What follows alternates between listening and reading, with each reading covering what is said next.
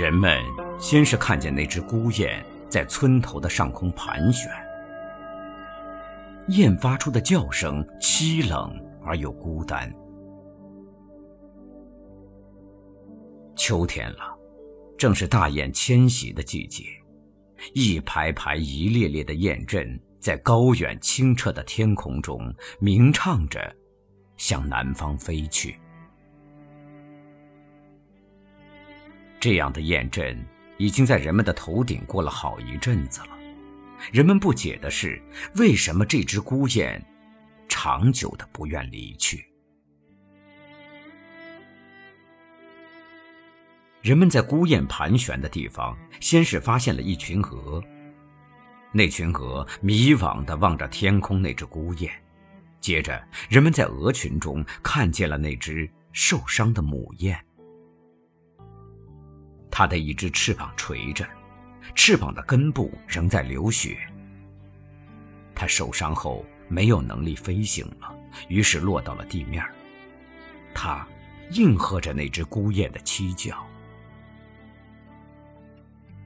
在鹅群中，它是那么的显眼，它的神态以及那身漂亮的羽毛使周围的鹅群黯然失色。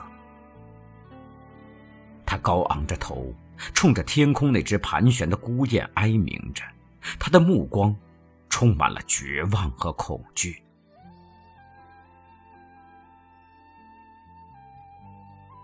天空中的雁阵。一排排，一列列，缓缓向南方的天际飞，唯有那只孤雁在天空中盘旋着，久久不愿离去。天色近晚了，那只孤单的雁留下最后一声哀鸣，犹豫着向南飞去。受伤的雁目送着那只孤雁远去。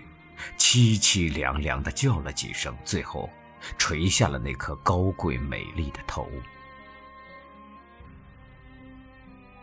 这群鹅是张家的，雁无处可去，只能夹在这群呆鹅中。他心中装满了屈辱和哀伤。那只孤雁是她的丈夫，他们随着家族在飞往南方的途中，他中了猎人的枪弹。于是她无力飞行了，落在了鹅群中。丈夫在一声声呼唤着她，她也在与丈夫呼应。她抖了几次翅膀，想重返到雁阵的行列中，可每次都失败了。她只能目送丈夫孤单的离去。张家白白捡了一只大雁。他们喜出望外，人们在张家的门里门外聚满了。大雁他们并不陌生，每年的春天和秋天，大雁就会排着队在他们头顶上飞过。然而，这么近的打量一只活着的大雁，他们还是第一次。有人说：“养起来吧，瞧它多漂亮啊！”又有人说。又是只母大雁，它下蛋呐，一定比鹅蛋大。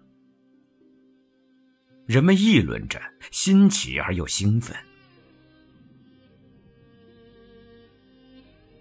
张家的男人和女人已经商量过了，要把他留下来当成鹅来养，让他下蛋。有多少人吃过大雁蛋呢？他下的蛋一定能卖个好价钱。张家的男人和女人齐心协力，小心仔细地为他受伤的翅膀敷了药，又喂了他几次鱼的内脏，后来又换了一次药，他的伤就好了。张家的男人和女人在他的伤好前，为了防止他再一次飞起来，剪掉了他翅膀上漂亮而又坚硬的羽毛。肩伤不再疼痛的时候，他便开始试着飞行了。这个季节并不寒冷，如果能飞走的话，她完全可以找到自己的家族以及丈夫。她在鹅群中抖着翅膀，做出起飞的动作。刚刚飞出一段距离，便跌落下来。他悲伤的鸣叫着。人们看到这一幕，都笑着说：“哟，瞧啊，它要飞呢！”他终于无法飞行了，只能裹挟在鹅群中去野地里寻找吃食或接受主人的喂养。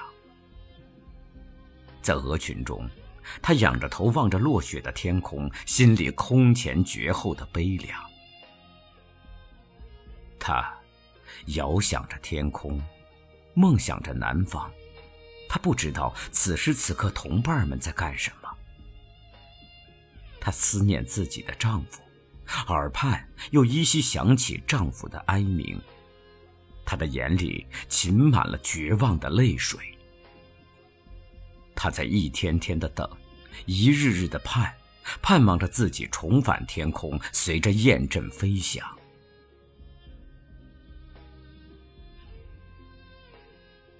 一天天，一日日，他在期盼和煎熬中度过。终于，等来了春天。一列列雁阵又一次掠过天空，向北方飞来。他仰着头，凝望着天空掠过的雁阵，发出兴奋的鸣叫。他终于等来了自己的丈夫。丈夫没有忘记她，当听到她的呼唤时，毅然地飞向她的头顶。丈夫又一次盘旋在空中，倾诉着，呼唤着。他试着做飞翔的动作，无论他如何挣扎，最后都在半空中掉了下来。他彻底绝望了。也不再做徒劳的努力，她美丽的双眼里蓄满泪水，她悲伤地冲着丈夫哀鸣着。这样的景象又引来了人们的围观，人们议论着，嬉笑着，后来就散去了。张家的男人说：“这只大雁呐，说不定会把天上的那只招下来呢。”女人说：“那样的话真是太好了，咱们不仅能吃到大雁蛋，还能吃到大雁肉了。”这是天黑时分，张家男女的对话。张家已把鹅群和他赶到了自家院子里，空中的那只大雁仍在盘旋着，声音凄厉绝望。